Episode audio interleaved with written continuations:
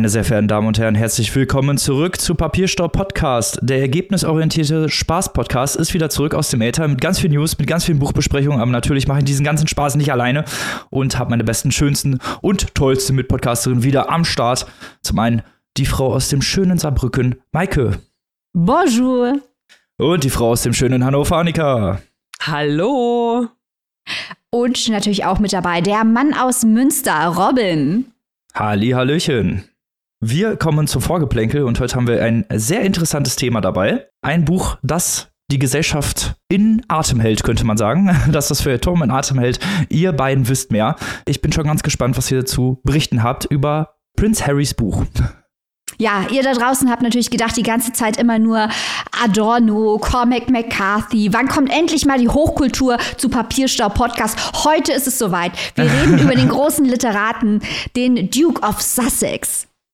Genau, die Biografie von Prince Harry Spare heißt sie im Original. Reserve auf Deutsch ist in der vergangenen Woche erschienen. Und ähm, genau wie Mike es gesagt hat, falls ihr euch wundert, wir finden das insofern spannend, weil dieses Buch äh, let's face it, das hat natürlich die Medien bestimmt in der vergangenen Woche auch teilweise in Feuilletons, von denen wir es zumindest in der Form gar nicht erwartet hätten. Also die haben sich alle auf dieses Buch gestürzt. Und wir wollen jetzt heute mal schauen, warum das so ist. Ähm, weil äh, kann man natürlich sagen, ja, Biografien von Prominenten äh, ist ja alles schön und gut. Aber Prinz Harry, äh, da gibt's ja nun eine etwas längere Vorgeschichte, um nicht zu sagen, eine sehr, sehr lange englische beziehungsweise britische Monarchie, die dahinter steht. Und dieses Buch hat ja nun einige einige Wellen geschlagen, nicht nur wegen vielleicht so ein paar Klatsch- und Tratsch-Insider-Informationen, sondern weil es natürlich auch ganz, ganz andere, größere Fragen anspricht, die die Monarchie betreffen und die Vergangenheit. Wie wird dort mit den Menschen umgegangen? Und das finden wir natürlich spannend und äh, vielleicht nur einmal ganz kurz zu Beginn, äh, dass das hier bei uns in Deutschland natürlich auch sehr, sehr viel besprochen und gelesen wurde und auch schon am zweiten Tag mehr oder weniger gedruckt, also nur noch mit einer gewissen Wartezeit zu bekommen war. Das heißt also, auch hierzulande war das Interesse sehr, sehr groß. Das hat uns eigentlich fast auch schon so ein bisschen überrascht, dass das so groß ist, das Interesse. Oder was sagt ihr dazu? Auf jeden Fall. Man muss ja jetzt mal dazu sagen, dieses Ding hat natürlich der Harry nicht selbst geschrieben. Er hatte einen Ghostwriter und das war nicht irgendwer, sondern J.R. Moringer, ein mit dem Pulitzer-Preis ausgezeichneter Journalist, der zum Beispiel auch die Memoiren von Andre Agassi Open geschrieben hat. Also jemand, der wirklich weiß, was er tut.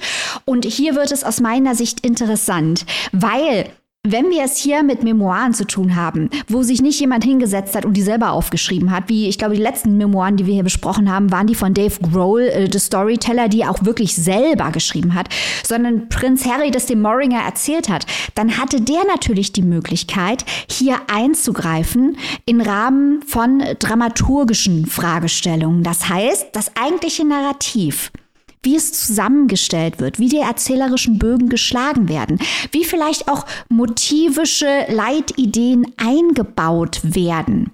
Das konnte hier ein wirklicher Könner entscheiden. Entsprechend wurde auch in den Feuilletons, wenn über die Textqualität gesprochen wird, also die literarische Qualität dieser Memoiren, kam der gar nicht so schlecht weg, der gute Harry. In Wahrheit war es natürlich der Murringer, wie gesagt.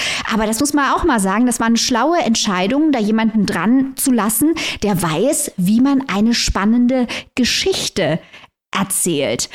Und da sind wir auch schon beim Hauptthema. Wie wird das Narrativ von äh, Prince Harry gesponnen? Also uns interessiert hier nicht, wir sind Literaturpodcast, wer da jetzt recht hat, wer da jetzt der Böse ist oder sonst irgendwas. Ähm, ich interessiere mich sowieso nicht für die britische Monarchie, let's face it.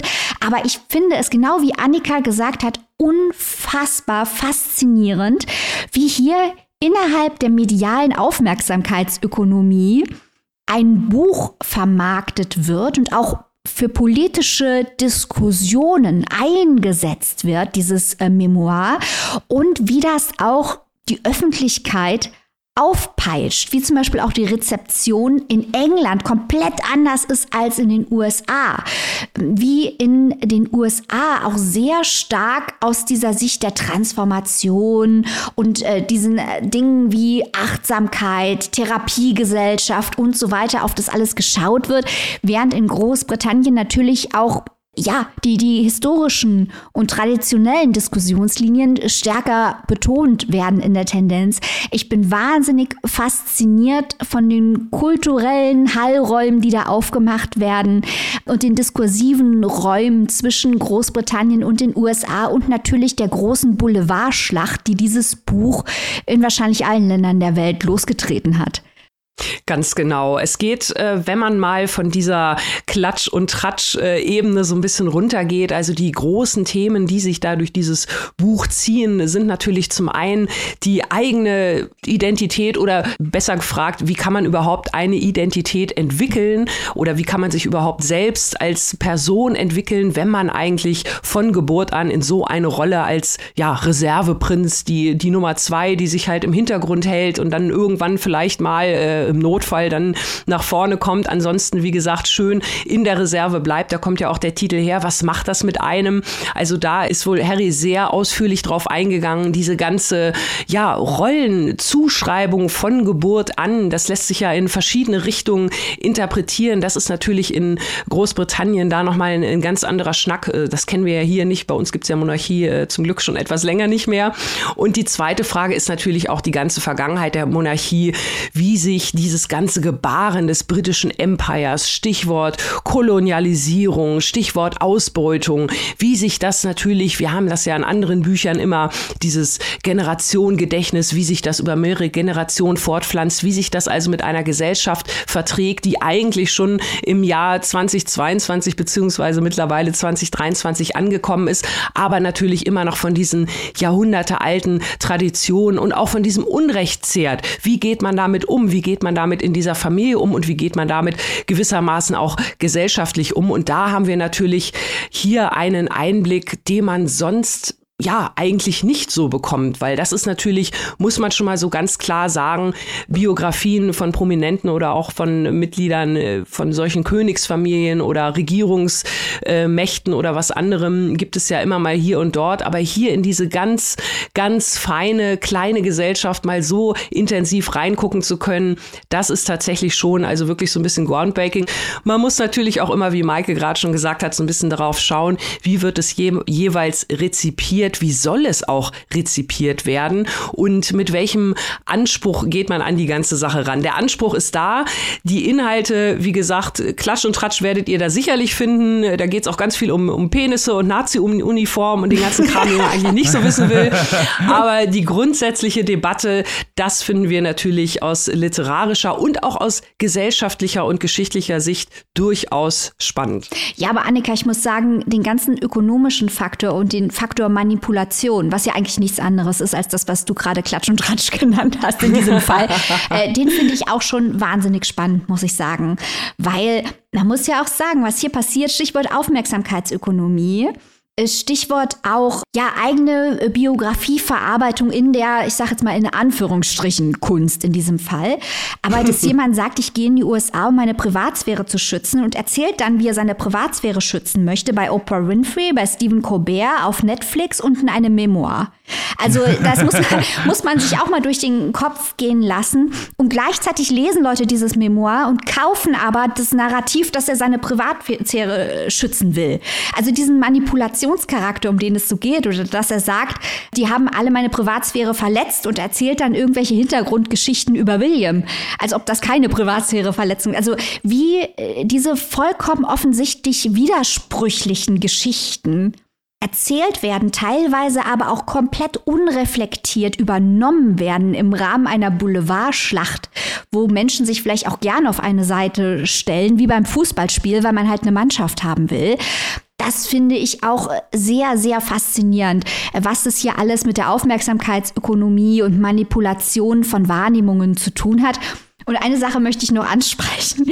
Ähm, es gibt einen Artikel in der Welt von Mara Delius. Äh, wer uns hier häufiger hört, der weiß, Mara Delius, die kennen wir natürlich aus Klagenfurt. Also es ist nicht irgendjemand. Das ist eine Klagenfurt. Ähm, Jurorin, die ausführlichst in der Welt dieses Buch bespricht und die Überschrift ist, warum Prinz Harrys Buch brillant ist. Und sie geht eigentlich genau auf diese Transformation ein. Also nicht, dass sie jetzt sagt, das wäre alles ganz toll und er war früher ein toller Typ und heute ist er noch ein teurer Typ. Eigentlich macht sie sich auch in dem Text die ganze Zeit über Prince Harry und seine Weinerlichkeit und seine widersprüchlichen Aussagen lustig. Aber eben diese wie diese Narration verkauft wird in der Aufmerksamkeitsökonomie, das ist brillant. Und ich glaube, also so habe ich auch diesen Artikel von Maradelius gelesen. Oder was meinst du, Annika? Ja, ich sehe das, ich sehe das genauso. Also ich würde jetzt nicht äh, sagen, das ist ja fast schon Meta. Vielleicht äh, wäre das ein bisschen sehr, sehr hochgegriffen. Aber genau das meine ich halt. Ne? Das ist ähm, unfassbar spannend. Äh, ich finde es immer, wenn, wenn solche Bücher auf den Markt kommen, natürlich ist man da schnell versucht zu sagen, ja, ach, diese Biografien und das ist doch wirklich nur alles äh, bla bla und da will einer. Aber allein schon die Reaktion darauf und genau das, was du gesagt hast, Maike, Stichwort Aufmerksamkeitsökonomie, wie sehr passt der Inhalt zu dem, dem, was ich damit veranstalte. Ne? Also das mhm. ist wirklich echt spannend. Ich finde, da kann man gut drüber sprechen. Und wenn dann jetzt äh, als Nebenprodukt doch noch vielleicht die eine oder andere Diskussion zum Thema Kolonialismus oder Rassismus in Großbritannien vielleicht doch noch mal auf einer anderen Ebene oder einer anderen Gesellschaftsschicht geführt wird, why not? Dann ist doch äh, auf jeden Fall schon mal viel erreicht. Die eine oder andere Person wird sich da sicherlich amüsieren können. Und äh, wir sind uns auch ganz, ganz sicher. Ich meine, wir wissen ja, wie das da hin und her geht mit den Schlammschlachten und wer war jetzt der oder die Böse Böse, haben wir gerade schon kurz gesagt, auch da werden sicherlich beide Lager in diesem Buch fündig werden. Ja, also wir empfehlen es auf gar keinen Fall als Literatur, aber wir empfehlen es für Menschen, die gerne Medienphänomene und literarische Phänomene studieren möchten. Dafür ist es hier sehr interessant. Ganz genau. Damit kommen wir doch von einem Buch, was das Feuilleton Atem hält, zu einem Buch, was das Feuilleton in Atem hält. Und zwar zum ersten Buch dieser Folge, einem Großaufgebot der amerikanischen Literatur. Wir haben schon über ihn gesprochen in unserer Pop-Literatur-Folge. Und Maike darf es vorstellen, ich bin ganz gespannt. Also Robin, ich muss jetzt erstmal sagen, dass ich es für eine absolute Frechheit halte. dass, ich wusste, du, dass das kommt. dass du hier einen Vergleich ziehst zwischen äh, Penis Prinz Harry und dem großen Brad Easton Ellis, über den wir jetzt sprechen mit The Charles. Brad Easton Ellis ist ein Dude, ohne den Leute wie Christian Kracht, Eckhard Nickel und Benjamin von Stuckrad-Barre gar nichts wären, um es mal ganz direkt zu sagen. Also die erste Reportage von ähm, Christian Kracht, die einen Preis gewonnen hat, war benannt nach dem Debütroman von Brad Easton Ellis, Less Than Zero. Der Begriff Eurotrash kommt sechsmal in American Psycho vor. Das sind alles keine Zufälle. So kann man das gesamte Werk äh, untersuchen. Ich meine, in Panikherz spielt der echte Brad Easton Ellis eine riesengroße Rolle. Rolle bei Benjamin von Stuckrad-Barre. Also ein Autor, der für die deutsche Literatur richtig viel geleistet hat, ohne dass er das jemals wollte. Aber danke, Brad Easton Ellis. Äh, jetzt reden wir erstmal über dieses Buch hier. Also wir haben es hier mit einem Page-Turner par excellence zu tun. Und zwar einer pseudo-autofiktionalen Variante des Debütromans von Brad Easton Ellis, Less Than Zero, unter Null auf Deutsch. Das Ganze ist ein Thriller, hat untrue Crime-Elemente, spielt in den 80ern, vollgepumpt mit Musik, Film, Sex, exzentrisch, Riesenspaß, The Shards. Worum geht's? Unser Protagonist und Erzähler ist Brad Ellis. Also das heißt, unser Protagonist ist genau genommen ein 17-jähriger Schüler namens Brad Ellis, der eine teure Privatschule in LA besucht und auf einmal damit konfrontiert wird, dass der psychopathische Killer namens The Trawler sowie ein Kult Los Angeles heimsuchen und auf einmal auch er und seine Freunde zur Zielscheibe werden. Erzählt wird das Buch aber von einem 56-jährigen Autor namens Brad Easton Ellis, der zurückblickt auf seine eigene Jugend und spätestens seit Eurotrash wissen wir natürlich, dass dieser 17-jährige Protagonist und der 56-jährige Erzähler zwar auch Brad Ellis heißen, aber ganz bestimmt nicht der Autor Brad Easton Ellis sind. Also auch hier ein metafiktionales, pseudo-autofiktionales Spiel, und das Tolle an diesem Buch ist, das müsst ihr euch jetzt wirklich vor Augen halten, ist, dass Brad Easton Ellis hier sich einen eigenen Mythos schafft, weil die Schule, um die es geht, die Buckley School, die hat er wirklich besucht und das Autorenfoto im Buch ist sein Schulfoto von der Buckley. Aber diesen Trawler und alles, was mit diesem Psychopathen zu tun hat, das ist natürlich nicht passiert. Er erschafft sich mit diesem Buch einen eigenen Entstehungsmythos. Das Ganze ist nämlich auch ein Künstlerroman, erzählt, wie er Schriftsteller geworden ist und wie er zu seinem Image als Schriftsteller kam, eben aber als Literatur. Genial das ganze Ding. Also aufgebaut ist dieser Roman erstmal wie ein Klassiker klassisches amerikanisches Highschool-Drama. Wir haben da den Sportler, den, den Quarterback, sein Freund Tom und dessen Freundin, die natürlich die Prom Queen ist. Und in beide ist Brad verliebt. Wir haben äh, die verwöhnte reiche Freundin äh, von dieser Prom Queen. Das ist äh, die Freundin von Brad. Aber Brad ist natürlich schwul, das darf aber keiner erfahren. Das spielt ja im Jahr 1981. Heimlich schläft er aber mit dem Außenseiter und mit einem mysteriösen anderen Typen. Also lauter klassische Figuren aus American Pie und Clueless und hast du nicht gesehen, siehst du da. Aber das wird halt vollkommen ins Dunkle gedreht, weil die sind auch die ganze Zeit natürlich auf Drogen. Das ist Brad Easton Ellis tragen teure Markenklamotten, wir haben dauernd Pools und die Hitze LAs und diese klassische Atmosphäre, die wir teilweise auch aus dem Noir kennen, aber das alles natürlich schrill und überdreht und unterlegt von New Wave Musik.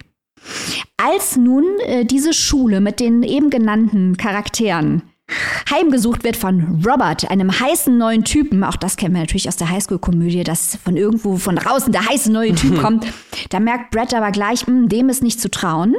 Und aufgrund mancher Hinweise, die man auf verschiedene Art und Weise lesen könnte, kommt Brett zu der Überzeugung, dass es sich hier um den Serienkiller handeln muss. Und dann erfahren wir das ganze Buch, was er alles tut, um eben Robert, diesen heißen Typen, zu überführen während er gleichzeitig Less Than Zero schreibt.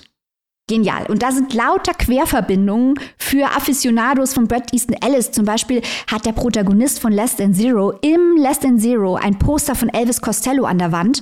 Und in The Shards hat Brad Easton, der 17-jährige Schüler, auch ein Poster von Elvis Costello an der Wand. Also lauter solche Sachen sind da drin. Ganz viel geht es natürlich auch um die Taubheit, die hervorgerufen wird natürlich durch die Drogen und die generelle Coolness. Die wird hier sehr stark herausgearbeitet als ein Verteidigungsmechanismus gegen die Welt, die feindliche Welt, gegen die kalte Welt, als ein Effekt der Entfremdung von diesem Reichtum und der Wohlstandsverwahrlosung, in der sich all diese Schüler befinden. Brad selber wird irgendwann zu einem Teilnehmer, einem außenstehenden Teilnehmer, der gar nicht mehr richtig ja, in das Geschehen involviert sein will und sich quasi herausschreibt. Auch das natürlich eine Verbindung zu seiner Schriftsteller-Persona. Und sehr lustig, aber auch sehr wichtig, nicht nur die Drogen vernebeln ihm dauerhaft das Gehirn und der Alkohol, sondern der ist auch die ganze Zeit, sagen wir, wie es ist, ne, horny. Der Typ ist die ganze Zeit geil, der denkt nur an Sex, die ganze Zeit. Da kommen auch unglaublich viele, unglaublich detaillierte Sexszenen vor, genauso wie sehr detaillierte, hochgradig ekelhafte Tatortbeschreibungen. Also ein klassischer Alice, das kennen wir ja, ne? Die Ästhetik des Ekels und jede Menge Sex, das ist bei Alice wichtig. Vor allem Gewaltästhetiken sind bei Alice wichtig. Kommt hier ganz viel vor. Also das Ganze ein Riesenspaß, auch ein Abgesang für das, auf das Amerika der 80er, auf den alten Westen, den es so nicht mehr gibt. Eine Selbstverlachung aufgrund des, äh, der Reputation, die Alice als Schriftsteller hat, über die er sich hier selber lustig macht. Ich hatte wahnsinnig viel Spaß. Ich will gar nicht mehr so viel mehr sagen, weil Annika und Robin es auch gelesen haben. Ich möchte nur noch auf eine Sache hinweisen. Ich habe eingangs schon darauf verwiesen. Ich möchte sagen, dass es einen gewissen Christian Kracht gibt, der ein Buch namens Eurotrash geschrieben hat, in dem ein gewisser Christian Kracht Dinge erlebt. Also quasi eine pseudo-autofiktionale Variation seines eigenen Schaffens mit Verweisen auf eigene Romane. Und genau das macht hier Brad Easton Ellis. Ich würde zu gerne mal Kracht oder Ellis fragen, ob die voneinander wussten, dass sie an solchen Projekten sitzen. Man könnte endlos viele Parallelen finden. Wobei man natürlich bei Alice immer sagen muss, das Ganze ist durchzogen von einer ganz glamourösen Dunkelheit und Abgerocktheit. Gleichzeitig natürlich diese Oberflächenästhetiken, die wir aus der klassischen Popliteratur kennen. Ich muss auch sagen, der narrative Raum, der hier aufgemacht wird, der bietet sich eigentlich an für eine Serie, weil man sich wahnsinnig gerne in dieser Welt auffällt, obwohl sie so dunkel und leer ist, sind diese Figuren einfach faszinierend. Also ich möchte das Ding als nächstes als Serie sehen, auch wenn das wahrscheinlich eine Serie ab 18 sein müsste, aufgrund der Sex- und Gewaltdarstellung. Mindestens. Ja, mindestens. ja, ja. Ab, ab 21. Also dieses äh, Buch hat mir unfassbar viel Spaß gemacht. Wir haben am Anfang ein bisschen gejammert, als es uns zugeschickt wurde, als wir gesehen haben, wie dick das Ding ist. Liegt gerade neben mir. Ich schaue mal gerade, wie viele Seiten das hat. 740 Seiten ungefähr. Und wir dachten, ach nee. Und dann nach den ersten 50 Seiten haben wir uns dann auf WhatsApp geschrieben, oh nein, das Buch ist viel zu kurz, das ist voll der Hammer. Also ich habe es geliebt. Es ist so smart, es ist so schnell, es ist so ein Rausch, ein Wahnsinnsbuch. Die letzten Bücher von Alice waren ja nicht so doll, aber das hier, das ist ein absoluter Hammer. Annika Robin, wie hat's euch gefallen? Ich kann da nur in den Lobgesang mit Ja. einsteigen, muss ich sagen. Also so ein geiles Buch. Also ich war auch erst 800 Seiten oder 750, sagen wir, sagen wir mal so. Da dachte ich auch jetzt, ah, oh Gott, aber wie du es schon gesagt hast, 50 Seiten, man ist drin, diese Figurdynamik, auch wie das Ganze erzählt wird. Ich muss ja, das ist äh, mein Hot Take für heute, ich musste vor allem ganz stark an Stephen King denken, als ich das Buch gelesen habe. Äh, ganz stark an den frühen Stephen King, also solche Sachen wie Christine oder Bren Musalem oder so. so und zwar geht es da vor allem um diese Charakterzeichnung, auch um dieses Darke. Das, was Alice hier halt noch macht, ist zusätzlich noch diese Gesellschaft so gut darstellen, diese Gesellschaft an diesen wohlstandsverwahrlosten Kindern, die zusammen irgendwie ja auf den Abschlussball hinfeiern, während halt drumherum irgendwie dieser Psychopath äh, mordet und auch eigentlich sich keiner wirklich davon angesprochen fühlt, außer äh, jetzt eben der Protagonist selbst. Und das fand ich so geil, diese fast hedonistische Welt dieser Schule, dieser überreichen Kids, die Drogen nehmen, die Partys machen, die sich auf die Abschlussfeier freuen und dann eben dieser, dieser Killer, der irgendwann immer weiter in diese Narrative mit einbricht. Und das hat mir unglaublich gut gefallen. Und auch diese Figurendynamik haben sich immer wieder an Stephen King denken lassen. Es gibt ganz viele so äh, Rückblicke und ganz viel wird auch erklärt. Also das ist jetzt nicht mega das experimentelle Buch, finde ich, aber es ist, macht halt unfassbar viel Spaß. Also ich habe selten ein Buch gelesen, wo ich so drin war. Also wirklich innerhalb der ersten paar Seiten so drin äh, in diesem Buch und auch in der Erzählung, an den Lippen sozusagen von Brad Easton Ellis hing, wie er diese Geschichte erzählt und wie er mir dieses ganze Milieu präsentiert und auch diese Figur näher bringt und auch diese Lehre, die du schon angesprochen hast, Maike. Also ein äh, absolut fantastisches Werk. Ja, ich kann mich da auch nur anschließen, tatsächlich. Also ähm, wir können es kurz und knapp machen. Es macht wahnsinnig viel Spaß, dieses Buch zu lesen. Genau aus den Gründen, die ihr jetzt schon genannt habt, äh, hatte ich genauso viel Freude. Man ist richtig schnell drin. Und äh, ich möchte noch so zwei, drei Kleinigkeiten erwähnen, weil natürlich kann man es super gut lesen. Es wird dann ja auch irgendwann richtig, richtig spannend. Ja. Und das darf man auch nicht vergessen. Also es ist dann, nimmt richtig, richtig Fahrt auf. Äh, Ich konnte es überhaupt nicht mehr dann am Ende zur Seite legen. Es ist ein richtiger Page-Turner. Ich finde es wirklich interessant, äh, allein auch die Wahl des Erzählers, jetzt nicht nur dieses ganze Autofiktionale oder wie er dann teilweise auch als der weisere ältere Autor mit seinem jüngeren Selbst mehr oder weniger kommuniziert. Das fand ich unheimlich smart und auch lustig. Und ähm, dann auch diese ganze Figur des Brett, der ja auf der einen Seite also wirklich so tut, als wäre er der Einzige, der da einen Durchblick hat und überhaupt alles durchschaut hat. Äh, auf der anderen Seite aber teilweise in manchen Situationen sowas von selten dämlich ist und gar nichts blickt. Wobei man natürlich auch immer nie weiß, wie zuverlässig ist der Erzähler. Nicht nur wegen seiner Bräsigkeit teilweise, sondern natürlich auch wegen dieses exzessiven Drogenkonsums. Ihr habt das ja auch beide gerade schon sehr schön beschrieben. Also diese vollkommene Teilnahmslosigkeit. Und ich finde, das macht das Buch gut. Man wird da irgendwie so reingelullt. Äh, also es geht ja nur von, von Valium über Gras zu Valium äh, zu Koks. Äh, man ist irgendwie total in diesem Nebel drin und dann kommt aber diese Spannung und reißt einen da wieder raus. Also ich finde, das ist wirklich auch ein richtig gutes Pacing. Man könnte sagen, äh, viele Wiederholungen, teilweise ist redundant. Hier finde ich es überhaupt nicht schlimm, weil das so einen Spaß macht, diese Leute auch in diesen Situationen, in die die da reingeraten. Also auch diese ganzen kleinen Dramen, die sich in so einer Highschool-Clique abspielen. Das alles durch den Brad Easton Ellis Filter. Das macht einfach wirklich richtig, richtig viel Spaß. Und äh, eine Sache möchte ich noch kurz erwähnen, Maike, weil du das auch gerade angesprochen hast, dass das ja keiner wissen darf, dass er schwul ist. Das fand ich auch wirklich, wirklich spannend. Wenn man heute mal so rumhört, äh, diese Diskussion von wegen, ja, warum muss das denn jetzt jeder zeigen? Das gab es ja bei uns damals früher auch nicht. Das ist ja alles totaler Blödsinn. Natürlich gab es schwule Menschen immer schon. Und dieses Buch zeigt das mal, wie das Anfang der 80er ist ja noch gar nicht so lange her.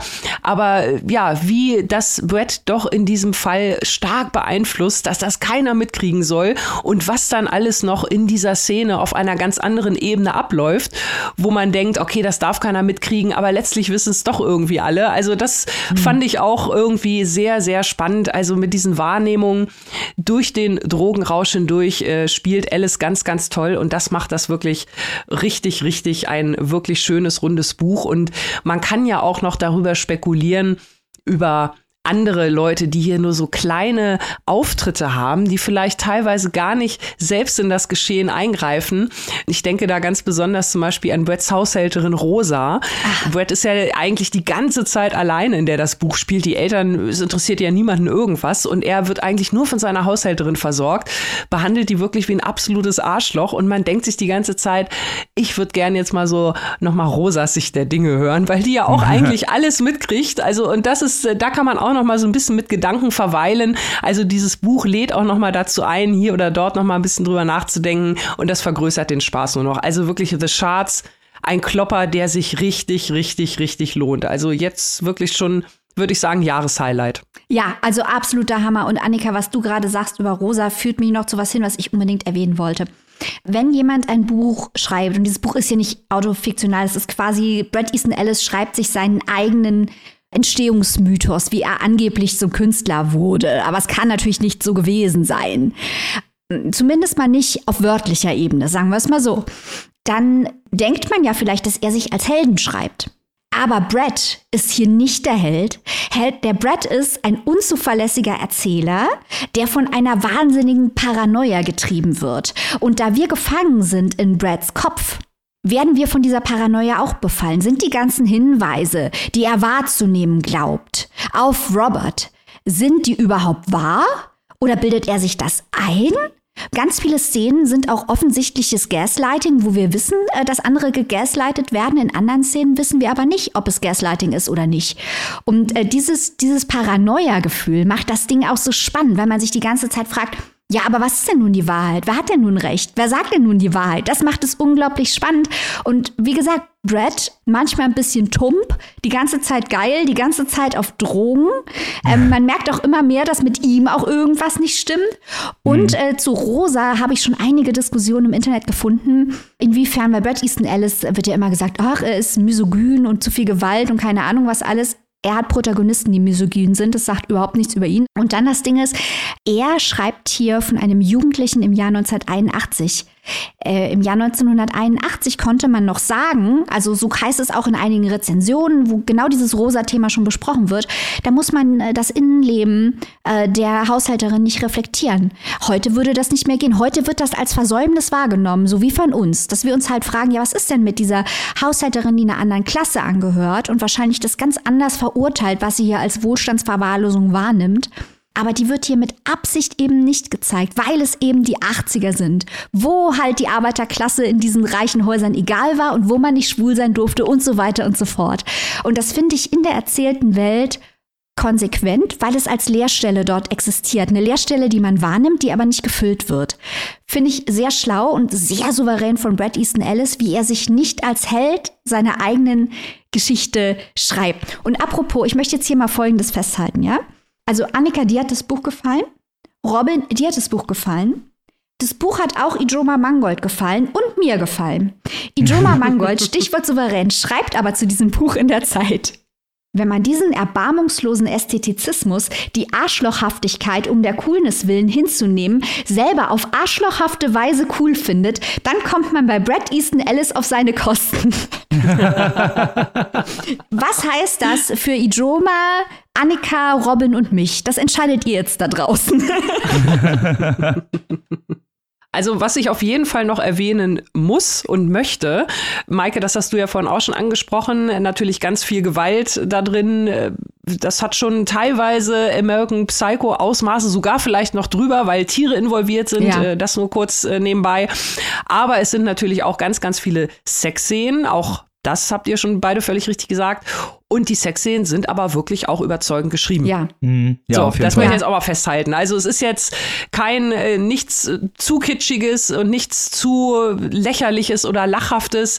Die klingen wie aus einem Guss. Natürlich geht's da zur Sache. Natürlich ist das keine Jugendsprache. Das ist klar. Da sind zwei Menschen miteinander sehr, sehr, sehr intim.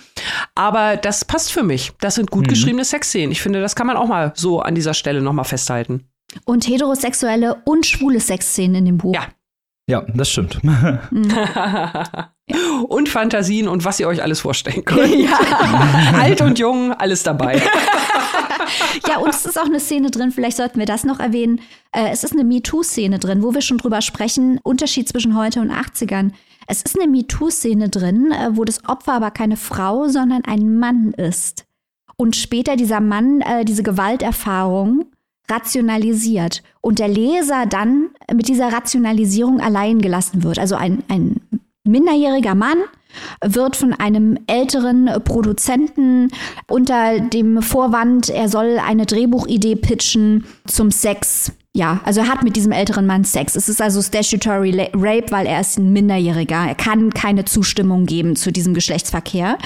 Und hinterher sagt dann äh, dieser Jugendliche, ja, aber ja, so war es halt und irgendwie habe ich das ja auch gewollt und das hätte ich auch wissen müssen. Und damit wird der Leser oder die Leserin allein gelassen. Und das finde ich ein mutiges Statement, weil es eben nicht innerhalb der Geschichte rationalisiert erklärt oder bewertet wird, so wie es wahrscheinlich im Jahr 1981 auch gewesen wäre, nehme ich an. Denke ich auch. Also auch diese ganze Spannung finde ich auch nochmal richtig gut, ähm, was Easton Ellis hier gemacht hat, weil man ja auch so wirklich mitgeht und man sich irgendwann fragt, was erzählt einem eigentlich der Protagonist? Ist das alles die Wahrheit? Ist das nicht die Wahrheit? Und auch diese ganze, dieses ganze Foreshadowing. Es gibt ja ganz ständig, wird so vorgeshadowt, oh, was da passiert ist und so. Das hat halt auch viel, finde ich, zu dieser Spannung beigetragen. Und dass man einfach so diesen Page-Turner gar nicht mehr weglegen wollte, weil man weiß, gleich kommt irgendwas. Gleich kommt noch irgendwas. Ja, also das Ding ist ein, ein riesengroßer Spaß, den man sich, würde ich mal sagen, äh, nicht entgehen lassen darf. Nee, genau. Und wenn die Zuhörer Fall. und Zuhörerinnen das nicht machen wollen, diese, diesen Spaß auf jeden Fall ähm, mit einsteigen wollen, wo und für wie viel können sie das denn tun, liebe Maike? The Shards, die Scherben von Brad Easton Ellis, ist erschienen bei unseren guten Freunden von Kiepenheuer und Witsch in einer sehr guten Übersetzung von Stefan Kleiner. Also wirklich Daumen hoch und dann gleich noch einen Daumen hoch. Und das Ganze kostet in der gebundenen Ausgabe 28 Euronen und in der keimfreien E-Book-Edition 19,99. Das solltet ihr euch auf jeden Fall zulegen. Damit kommen wir von Privatschülern in LA in den 80er Jahren zu einer Familiengeschichte in der Ukraine. Annika weiß mehr. Ja, wir reisen weiter, genau wie Robin gesagt hat. Und ich stelle euch heute das Debüt vor von Victoria Belim und das Buch heißt Rote Sirenen, Untertitel Geschichte meiner ukrainischen Familie. Und äh, weil es hier um die Familie der Autorin geht, auch zwei, drei Worte natürlich zu der Autorin. Erstmal Viktoria Belim ist in der Ukraine geboren, ist dann im Alter von 15 mit ihren Eltern in die USA ausgewandert, beziehungsweise vor allem mit ihrer Mutter. Der Vater hat das Land dann aber auch verlassen und lebt mittlerweile in Belgien. Sie ist also schon viel rumgekommen in ihrem Leben und sie macht auch total viel. Sie ist unter anderem ganz, ganz spannend eine ausgebildete Parfümeurin, arbeitet aber auch als Autorin, Journalistin und Übersetzerin, denn Sprachen sind ihr absolutes Ding. Das muss ich mich, das muss ich jetzt euch noch mal einmal kurz erwähnen, weil das hat mich sehr, sehr beeindruckt. Die gute Frau spricht also 18 verschiedene Sprachen und äh, jetzt nicht nur Russisch, Ukrainisch und andere slawische Sprachen, sondern unter anderem auch Japanisch, Chinesisch. In den USA hat sie gelebt, Englisch natürlich ist klar. Und sie ist auch Übersetzerin für das Persische. Also ganz viele verschiedene Sprachfamilien. Sowas finde ich immer sehr, sehr beeindruckend. Und jetzt legt sie also hier ihren ersten Roman vor und es handelt sich auch hier um eine autofiktionale Erzählung, allerdings um eine, die sehr, sehr, sehr eng an der Wahrheit liegt. Also ganz im Gegensatz zu The Charts eben, hier ist es wirklich Victoria Bellim, die die Geschichte ihrer Familie nacherzählt. Auch die Namen sind gleich geblieben, wobei sie allerdings aufgrund der aktuellen Lage in der Ukraine einige andere Namen geändert hat im Buch. Also, was ist das jetzt hier für eine Familie? Was ist das für eine Geschichte? Und warum sollte man dieses Buch lesen? Ja, Victoria Bellem, ich habe es schon gesagt, sie ist in der Ukraine geboren und ihre Mutter ist auch Ukrainerin. Der Vater und seine Familie, die haben russische Wurzeln. Und äh, da sie ja nun schon vor einigen Jahren ausgewandert ist, sie ist also in der Ukraine aufgewachsen, als die noch ein Sowjetstaat war. Das muss man erstmal vorher wissen, sie ist ausgewandert, erst drei Jahre nachdem die Ukraine unabhängig geworden ist, hat also hauptsächlich ihre Kindheit war natürlich geprägt von der Sowjetunion. Und äh, im Jahr 2014, sie ist natürlich immer mal wieder zwischendurch zum Urlaub nach Hause gefahren oder in ihr Geburtsland vielmehr. Aber 2014, als Wladimir Putin die Krim annektiert hat, das hat was bei ihr ausgelöst. Das hat sie zum Anlass genommen, sich doch noch mal näher mit ihrer Geburts, mit ihrem Geburtsland zu befassen, das ihr doch so relativ fremd gewesen ist. Und die letzte Verbindung, die sie auch noch vor allem so ein bisschen zu der Familie ihres Vaters hatte, der mittlerweile verstorben ist, der Onkel Wladimir, mit dem hat sie sich aufgrund dieser Annexion der Krim verstritten. Denn Onkel Wladimir, ja, ich sag's mal so, der ist eher so ein bisschen Putin-Versteher, wirft seiner Nichte eher so westliche Gehirnwäsche vor. Und dann hat sich Victoria also gedacht, jetzt schaue ich mir das selbst mal an. Jetzt gehe ich selbst mal auf die Spur meiner Familie und auf die Spur meines Geburtslandes und hat dann also ab dem Jahr 2014 regelmäßig sehr, sehr viel Zeit in der Ukraine verbracht, immer mehrere Wochen, Monate am Stück, ist dort in Kiew gewesen, aber auch auf dem Land in vielen verschiedenen Dörfern, hat lange bei ihrer Großmutter Valentina gelebt und ist von dort aus herumgereist um Land und Leute kennenzulernen. Denn die Geschichte ihrer Familie, die hat ein großes dunkles Geheimnis. Und zwar dreht es sich dabei um ihren Urgroßonkel Nikodim, der in den 1930er Jahren verschwand und dann auch nie wieder aufgetaucht ist und in der Familiengeschichte auch so ein bisschen totgeschwiegen wurde. Und Victoria macht sich also auf, mehr über ihren Onkel herauszufinden. Und was sie dabei herausfindet, ist also nicht nur die eigene Geschichte, sondern auch die Geschichte ihres Landes und der Vergangenheit des Landes.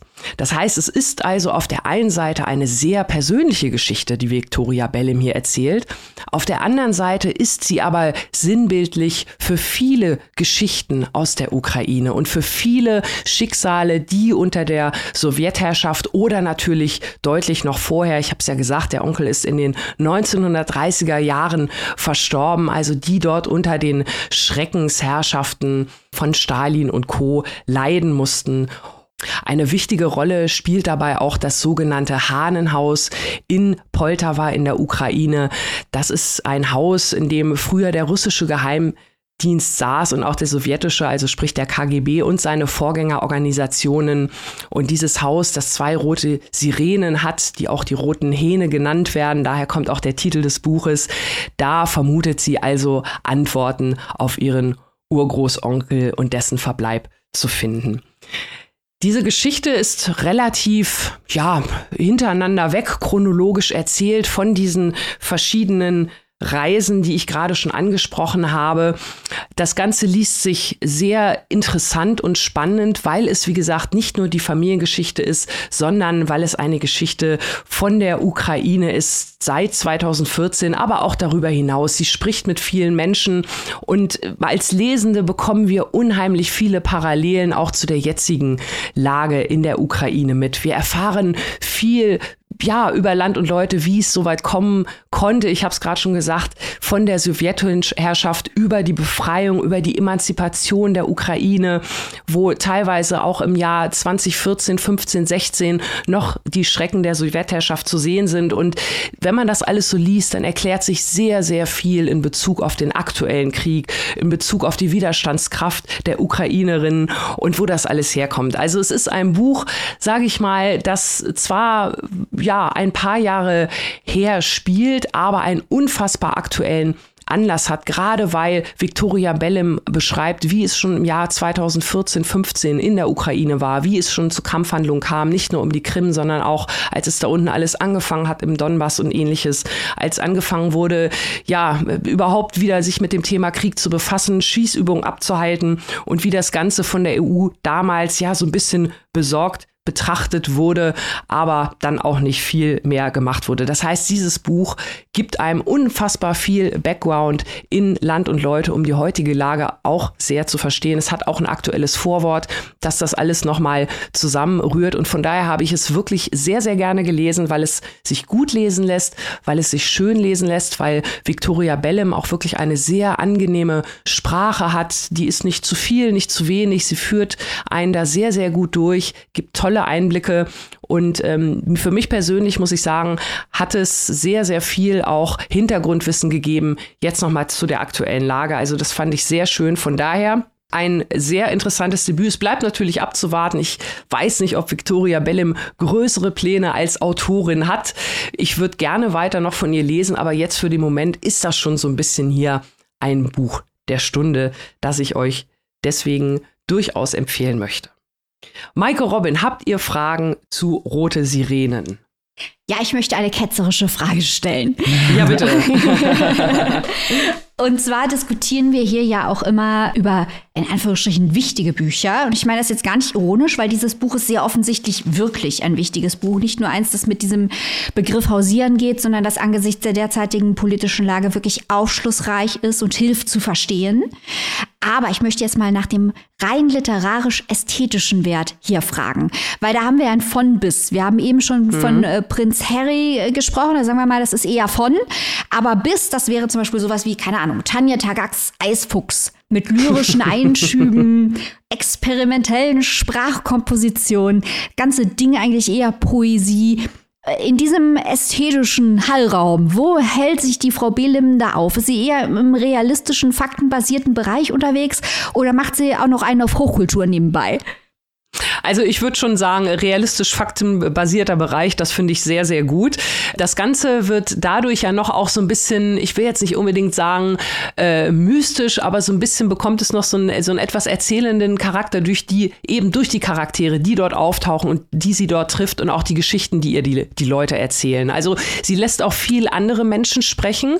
Dadurch bekommt das Ganze nochmal eine, eine schöne Schleife und eine schöne Würze, so möchte ich es mal vielleicht nennen. Weil diese Begegnungen, die sie da hat, die reichen äh, von bis, also wirklich von Menschen, die auch andere Schreckensherrschaften erzählen oder Dinge, die sie erlebt haben. Holomodor spielt natürlich eine Rolle. Mhm. Ähm, es spielt natürlich eine Rolle, gerade auch, was diese Verwerfung mit Familien machen, eben am Beispiel, wie sie sich mit ihrem Onkel entzweit. Also das ist wirklich richtig krass und da kann man sich das auch so ein bisschen vorstellen, was da jetzt auch gerade in der Ukraine oder in Russland oder in ja ukrainisch-russisch gemischten Familien so vorgehen muss. Das finde ich auch sehr, sehr am Puls der Zeit. Und ähm, es geht aber auch bis ins wirklich rein völlig traditionelle. Und da habe ich jetzt hier auch noch mal ein schönes Wort. Letzte Woche hatten wir beim Stefansson äh, das schöne Wort Eutersalbe. Ähm, hier taucht dann eine Gurkenflüsterin auf. Äh, das nur mal so als ein Beispiel. Das sind also Menschen, die da in der Ukraine wirklich die Felder segnen und die ausgestreute Saat, damit es eine gute Ernte gibt. Gurkenflüsterin, das fand ich auch noch ganz niedlich. Also es lebt wirklich von den Menschen, von den Erzählungen und, das muss man auch mal ganz klar sagen, von dem Buch der Stunde Gedanken, weil, weil es wirklich einen richtig mitnimmt und es ist auch sehr schön atmosphärisch geschrieben. Ich glaube, da kommt ihr vielleicht auch so ein bisschen das als Parfümeurin dazu, dass sie natürlich auch Düfte mit Erzählungen, mit Geschehnissen verbindet, aber nicht kitschig. Das ist schon mal gut. Ihr habt ja jetzt beide schon die tagespolitische Relevanz erläutert, beziehungsweise ist ja ganz klar, dass es da diese tagespolitische Relevanz auf jeden Fall gibt. Mich würde ja interessieren, ob diese Verbindung auch im Buch tatsächlich existiert, ob die angesprochen wird oder ob die eher lose dadurch entsteht, dass es halt eben um die Ukraine geht, um die Nachwirkung auch dieser Krim-Annexion, bevor der äh, Krieg ausgebrochen ist oder ob es sich hier wirklich um die Darstellung halt von den verschiedenen Menschen handelt, von der Familie auch. Also ich würde sagen, zum einen bekommt es natürlich, äh, wird es so ein bisschen durch das aktuelle Vorwort äh, eingeklammert, das hatte ich ja schon gesagt, aber ich glaube, es ist hier so ein bisschen, du kannst es gut zwischen den Zeilen lesen. Also sie kloppt mhm. das jetzt nicht so holzhammermäßig rein, so nach dem Motto, ja, und das wirkt ja bis heute nach oder irgendwie sowas, sondern eher so, wie sie es beschreibt, äh, wie es halt 2014, 15 schon war, dass man das liest und denkt, okay, wir wissen, es ist jetzt seit einem Jahr dieser schlimme Krieg und das ist alles ganz furchtbar und äh, natürlich, aber für die Leute hat das halt schon weitaus eher angefangen. Und ähm, da stellt man sich schon gerade auch so als EuropäerInnen dann die Frage, ja, es lief ja doch wirklich viel unterm Radar und äh, ich will jetzt nicht direkt sagen, man kriegt so ein schlechtes Gewissen, aber das bekommt man beim Lesen als, als meine Leseinterpretation. Es ist jetzt nicht so, dass sie da steht und du, du, du irgendwie böse mit dem Finger, sondern das löst sie schon sehr geschickt, dass man da selbst viele Parallelen ziehen kann zur heutigen Zeit. Das klingt doch interessant. Wo und für wie viel können sich die Zuhörer und Zuhörerinnen dieses Buch denn zulegen? Annika, du hast alle Informationen. Bereicher uns mal. Beleuchtet uns. Rote Sirenen von Viktoria Belim ist erschienen bei unseren guten FreundInnen vom Aufbau Verlag, übersetzt aus dem Englischen von Ekaterina Pavlova und kostet im Hardcover 22 Euro und im keimfreien E-Book 16,99. Das klingt doch fair. Wir kommen zum letzten Roman und wir reisen nach Wien, aber nicht in der heutigen Zeit, sondern im Ersten Weltkrieg. Wir uh. kommen zum uh. Roman äh, Die Inkommensurablen von Raffaela Edelbauer. Ein Buch über Krieg, Transzendenz, Mathe und Philosophie spielen eine große Rolle. Suggestion, Manipulation und Freundschaft. Aber was da alles so los ist, erkläre ich euch gleich. Erstmal kurz zu Edelbauer selbst. Die ist 1990 in Wien geboren, studierte Sprachkunst an der Universität für angewandte Kunst und ihr Debütroman Das flüssige Land war bei uns sehr beliebt, stand auch auf der Shortlist des Deutschen Buchpreises und ihr Nachfolger Dave, der bei uns nicht mehr so beliebt war, äh, gewann den österreichischen Buchpreis. so, worum geht es denn in die Inkommensurablen? Die Geschichte beginnt am 30. Juli 1914, kurz nach Ausbruch des Ersten Weltkrieges. Damals wurde natürlich noch nicht so bezeichnet, durch die Kriegserklärung von Österreich-Ungarn an Serbien nach der Ermordung von Thronfolger Franz Ferdinand. Wir begleiten den Pferdeknecht Hans, der ist 17 Jahre alt und ist von dem Hof in Tirol geflohen und versucht in Wien eine Psychoanalytikerin mit dem Namen Helene Cherisch zu finden. Er besitzt so wie er es selber erzählt, ein ungewöhnliches Talent, dass er Gedanken von Leuten erkennen kann, dass er weiß, was sie sagen werden, bevor sie es noch sagen würden und hat bis zwölf auch das Gymnasium besucht, bevor sein Vater ein erfolgreicher Holzunternehmer starb und äh, Hans in die Knechtschaft gelangte. Ohne Habe und mit wenig Geld kommt Hans in Wien an und wird von der Stadt und den Eindrücken erstmal überflutet. Er schafft es zur Psychoanalytikerin Helene und lernt dort durch Zufall Clara und Adam kennen. Adam ist Sohn einer Militärsfamilie, der bereits seit Kindesbeinen auf diese Laufbahn getrieben wird äh, und mit teilweise sehr, sehr archaischen Methoden der bis zu Pistolenschüssen aufgeweckt wird und schon mit drei beziehungsweise fünf Jahren schon sehr, sehr stark auf diese Laufbahn getrimmt wird und der sich extrem für Musik interessiert. Laut ihm hat er eine Gabe, alte Erinnerungen, die nicht seine sind, selber zu erleben und hat an verschiedene Kriegserlebnisse vor allem Erinnerungen. Clara, die kommt aus recht prekären Verhältnissen. Sie kommt aus dem sogenannten Lumpenproletariat und wurde durch die Psychoanalytikerin Helene aufgenommen, die das ganz bestimmt nicht uneigennützig gemacht hat. Sie studiert Mathematik und ist kurz vor ihrem Doktor und außerdem bei den Suffragetten. Wichtig in diesem Buch wird noch das Traumcluster, das ist nämlich das, womit sich die Psychoanalytikerin beschäftigt. Und da geht es um ein Dorf, einen sogenannten Weiher, in dem viele Leute immer sich in dieses Dorf reinträumen, die dann in bestimmten Häusern leben, die bestimmte Tätigkeiten verrichten. Und sobald sie aus diesem Haus versuchen auszubrechen, verschwinden sie, beziehungsweise ist der Traum halt zu Ende. Clara ist die einzige, die durch diesen Traum sozusagen wandeln kann, die so als Leiterin fungiert. Und das ist auch ihre Aufgabe da bei der Psychoanalytikerin, weshalb sie sie aufgenommen hat.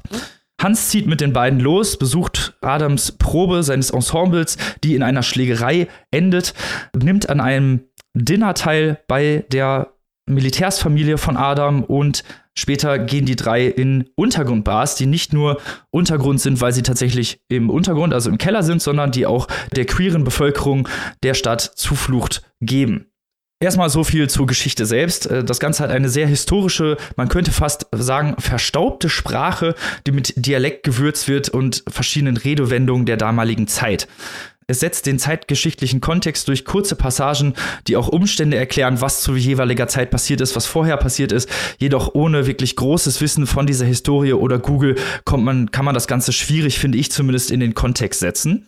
Es gibt auch immer mal wieder kurze Rückblicke, teilweise Träume, die die Geschichte der verschiedenen Charaktere zeigen und äh, ihre beschwerlichen Wege beziehungsweise auch Verhältnisse. Ich finde, dadurch kommt eine sehr, sehr gute Charakterisierung zustande. Also ich finde, diese drei Charaktere waren unfassbar spannend und interessant zu lesen. Also ich hätte tatsächlich gerne noch mehr über diese Charaktere gelesen.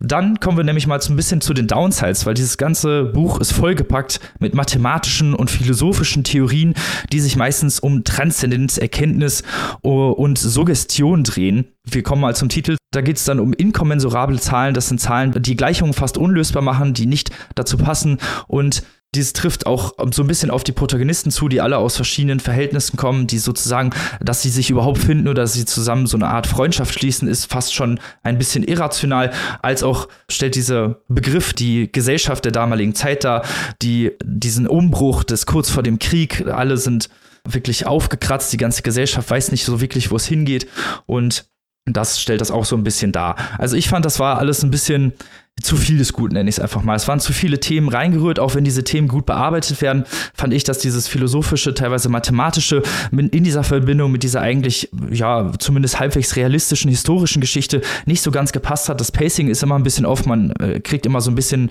von dem Weg mit. Was mir gut gefallen hat, waren diese Darstellungen der Gesellschaft, auch dieser Untergrundgesellschaft, die man dort kennenlernt und auch diese äh, queeren Verhältnisse. Also Clara zum Beispiel ist eine äh, ist homosexuell und wandelt in diesen Bars mit verschiedenen Frauen an, was auch bei Hans, wenn man diese historischen Verhältnisse, auch die damalige Zeit in Betracht mitzieht, auch erstmal zu Verwirrung führt, weil er das alles überhaupt nicht kennt. Er kommt ja aus einem kleinen tirolischen Dorf. Das hat mir ganz gut gefallen, aber insgesamt fand ich, war es doch alles ein bisschen drüber, ein bisschen zu viel. Aber ich bin ja nicht der Einzige, der es gelesen hat. Liebe Maike, was sagst du? Äh, also ich habe es anders gelesen, muss ich sagen. Okay. Ich fand es jetzt auch nicht großartig, leider. Ja, ich habe ja gewartet, dass äh, Raffaela Elenbauer zurückkommt zur alten Form. Äh, trotzdem denke ich, dass dieses Buch für den deutschen Buchpreis und den österreichischen Buchpreis nominiert wird. Das mal vorneweg. Ne? Also gut, dass wir es hier im Programm haben, haben wir das schon mal abgehakt. Also ich glaube, wichtig zu erwähnen ist, dass dieses Buch eigentlich im in einem Tag und einer Nacht mehr oder weniger spielt. Denn Hans kommt ja nicht irgendwann in Wien an, äh, sondern am Tag vor der Generalmobilmachung. Das heißt, sein Freund Adam, der aus dieser Militärfamilie kommt, wird am anderen Tag eingezogen und äh, wird nach Serbien geschickt, um dort zu kämpfen, was Adam auch nicht möchte. Die verbringen also quasi eine letzte Nacht gemeinsam in Wien, haben sich gerade erst kennengelernt, zumindest Hans ist gerade erst zu Adam und Clara gestoßen, die sich schon länger kennen. Und wir erleben hier eine Stadt, in der die absolute Massenhysterie ausgebrochen ist, weil alle wissen, es ist Krieg, die, das deutsche Ultimatum läuft ab und wenn dieses Ultimatum abläuft, da werden alle jungen Leute eingezogen. Und viele von diesen jungen Leuten wollen auch kämpfen. Und Adam, der eben sein ganzes Leben gedrillt wurde aus dieser Militärdynastie, sagt an einer Stelle, ihm ist also quasi klar, was da passiert, dass mit diesem Krieg die alte Ordnung stürzen wird. Also Vaterland, Kaiser und äh, stramm militärisches äh, Männerpersonal, wär, das ist eine untergehende Zeit und Clara, die Suffragetten, die Wissenschaft, das ist die aufkommende Zeit. Also ihm ist es klar, dass er hier gemeinsam mit seiner Alterskohorte in den Untergang geschickt wird. Gut, ähm, Adam war nicht klar, dass hinterher noch der Zweite Weltkrieg kommt. Gut für ihn, dass er das nicht wusste. ähm, aber äh, das ist eigentlich geht es in diesem Buch hauptsächlich um Massensuggestionen. Und auch die Psychoanalyse äh, von Helene Ceresch ist ja äh, es geht hier um Suggestion, um Träume und die Manifestation von Wünschen im Unterbewusstsein. Und wie halt auch der Krieg eine Form der durch Massensuggestion gesteuerten Hysterie ist. Das ist ja eigentlich die Aussage. Warum geht es hier um, um Psychoanalyse in Wien und um den Krieg? Ja, weil äh, die Textaussage ist, dass der Krieg, dass die Menschen durch Suggestion, durch die Manipulation des Unterbewusstseins, dass denen eingepflanzt wird, dass sie diesen Krieg kämpfen wollen und dann rennen sie alle wie dem Rattenfänger von Hameln hinterher und stürzen sich von der Klippe. Das ist eigentlich die Textaussage hier. Also wahnsinnig viel, was auch in den Dialogen, die das Buch dominieren, äh, diskutiert wird, äh, erinnert eigentlich an, an spätere Ideen von Goebbels über Manipulation und Propaganda, auch an Untersuchungen von Viktor Klemperer über Sprache und Manipulation von Menschen. Und natürlich kann man das ganze Ding, das ist natürlich nicht intendiert von Edelbauer, aber lesen im Kontext von McCarthy's uh, The Passenger und Stella Maris, wo es ja auch darum geht, inwiefern das Unterbewusstsein ein unkontrollierbares Enigma ist, aber hier geht es eben um die Manipulation des Unterbewusstseins.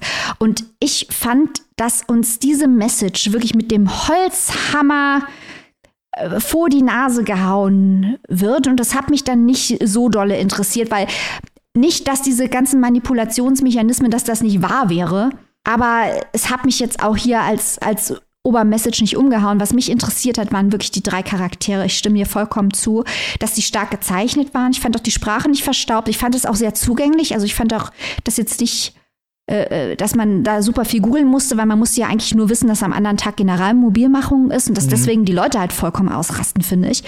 Und was mich dann gestört hat, und da gebe ich dir auch wieder vollkommen recht, Robin, ist, es ist zu viel. Also du hast diese eine Nacht und die gehen zu dem Essen mit dem Militär, wo natürlich dann gespiegelt wird, wie die Berater des Kaisers über den Krieg reden und hinterher halt wie die Armen, wir gehen in die Herkunftsort von Clara und sehen, wie die Armen leben, wie das Proletariat lebt. Dann gehen wir in eine queere Bar, dann gehen wir in den Untergrund, was übrigens wahr ist, äh, dass damals zur Jahrhundertwende auch äh, Bettler und Arbeitslose in der Kanalisation von Wien gelebt haben. Und da gehen wir hin und dann gehen wir noch in ein Badehaus und baden und dann gehen wir noch an die Uni mit Clara und da kommt eins nach dem anderen, wird uns um die Ohren gehauen. Und da dachte ich mir, ich verstehe natürlich, dass dieser Schlaf, Schlafentzug und die nehmen ja auch irgendwann Drogen und so, dass sie mhm. diesen halluzinatorischen Charakter der Ereignisse rund um den Krieg unterstreichen. So, das habe ich verstanden. Aber es hat mich genervt, weil eigentlich hätte ich lieber eine längere Zeitspanne gehabt und mehr Ereignisse mit diesen Figuren erlebt, als diese eine Nacht, wo auch wahnsinnig viel, was nicht hätte sein müssen, mir um die Ohren gehauen wird.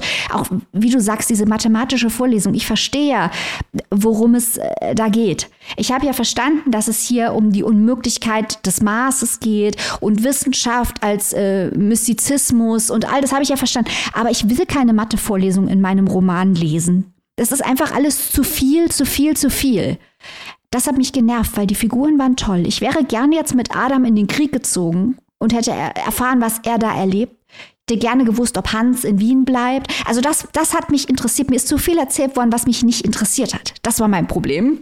Ja, kann ich dir nur vollkommen zustimmen. Ja, genau das halt. Das halt noch ein bisschen mehr auf die Figuren. Ich meine, dieses Thema, diese Massensuggestion ist ja total interessant, auch gerade was diese Psychoanalytikerin angeht, was die da für ein Spiel treibt. Da ist man ja auch nicht so wirklich, blickt man ja auch nicht durch, was sie für eine Beziehung mit Clara hat. Das ist ja auch eher so ein, ja, doch schon ein sehr missbräuchlich, ja, genau, ein sehr missbräuchliches Verhältnis, was die beiden da miteinander haben und auch wie das immer mal wieder so durch den Text scheint. Fand ich sehr interessant und auch diese gesellschaftlichen ja, Paradigmen, diese ganzen, du hast ja gesagt, zwischen äh, Bourgeoisie und Proletariat wird da hin und her gewechselt. Man sieht die verschiedenen unterschiedlichen Sichten auch auf den Krieg. Da sind Nationalisten bei, da sind Leute da, die wollen die Sozialdemokratie, die wollen äh, ja wählen. Frauenwahlrecht ist natürlich auch ein großes Thema dann. Mhm. Aber ähm, das sind alles Themen, die leider irgendwie so ein bisschen zu viel untergehen über dieses große Thema dieser erkenntnistheoretischen Sachen, die uns hier um die Ohren geballert werden. Also ich habe verstanden, was Raffaela Edelbauer mir damit sagen wollte. Ich meine, Erkenntnistheorie, wir haben da ja schon drüber gesprochen im, Zusammenhang von Stella Maris, haben mhm. wir sogar sehr eindeutig darüber gesprochen oder sehr viel darüber gesprochen. Aber in diesem Fall fand ich es doch dafür wieder zu wenig, fast, würde ich sagen. Also dafür war Stella Maris viel besser, weil es sich tatsächlich wirklich stark mit diesem Erkenntnistheoretischen, was ist im Unterbewusstsein, wie kann man das Unterbewusstsein verändern, was ist eigentlich überhaupt Realität, viel mehr gemacht hat und ist ja das ganze Buch eigentlich Stella Maris darauf bezieht. Das macht Raffaele Edelbauer hier zwar durch die Diskussion, die auch durchaus interessant sind. Also auch was die unterschiedlichen ähm, ja, Standpunkte dieser verschiedenen Leute sind. Hans steht ja immer so ein ganz bisschen in der Mitte, weil er sich nicht wirklich mit diesen großen Fragen so doll auskennt, weil er aber auch eben die meiste Zeit als Pferdeknecht gearbeitet hat und erst jetzt nach Wien kommt, der sich zwar viel für Philosophie und auch Wissenschaft interessiert, aber nicht so wirklich klar, also nicht so wirklich da eingestiegen ist, wie das Clara und Adam tun, die ja auch eine sehr unterschiedliche Sichtweise auffassen. Diese Diskussion fand ich unfassbar spannend und deswegen mhm. hätte ich auch gerne mehr mit über diese Charaktere noch erfahren, mehr über mit denen ja durch das Land gezogen, auch vielleicht über diese Philosophien, wie die sich im Krieg verhalten. Ja, aber das Verrückte ist ja, das ist mir auch aufgefallen, als ich hier die ähm, Stichworte aufgeschrieben habe zu dem Buch, was ich mhm. gerne sagen will. Das ist alles, was wir jetzt ansprechen, ist unfassbar interessant, finde ich. Das interessiert mhm. mich irre. Aber ich habe dieses Buch gelesen, mir war sehr langweilig. Ja, ich habe mich also gefragt, wie die, ja, also ich habe mich gefragt, wie dieser Effekt zustande kommt. Und ich glaube halt wirklich, dass es das Pacing ist und äh, dass uns zu viel gesagt wird am Ende. Das ist einzeln interessant, aber das wirkt alles nicht so richtig. Es ist alles zu kurz. Und es hat auch unheimlich viel von diesem Infodump, das war ja schon unser Problem mit Dave, wo dann passagenweise irgendwelche Hintergründe erklärt werden und mhm. das Pacing komplett hinten runterfällt. Und auch bei Dave war es ja schon so, dass wir gesagt haben, die Hauptaussage, die uns hier dauernd mit dem Holzhammer vor die Stirn gehauen wird, die haben wir schon längst verstanden. Kannst du uns jetzt bitte mal was über die Charaktere erzählen? Die interessieren uns mehr. Schwierig. Also ich habe die gleichen Probleme, die ich mit Dave hatte, habe ich hier auch wieder. Und es ist, wie du sagst, mir ist auch aufgefallen, die Komposition die ist sehr, sehr auch, äh, also wenig elegant. Ich finde die Sprache sehr mhm. schön, die hat mir gut gefallen. Ich sehe aber, wie das auch eine Geschmacksfrage in dem Fall ist, weil es ist natürlich eine alte Sprache. Ich fand es jetzt nicht verstaubt, aber es ist eine Geschmacksfrage hier auf jeden Fall auch. Mhm. Aber das ist natürlich auch so komponiert, dass man sofort sieht, wie es komponiert ist. Wenig elegant. Also wir haben Hans, den Außenseiter, der das als, als Neuankömmling in der Stadt sieht. Wir haben Clara, die für die Außenseiter steht. Sie ist arm, sie ist eine Frau, sie ist queer. Dann haben wir Adam, der für die Oberschicht steht ähm, und für die Vergangenheit steht, was er auch selber weiß.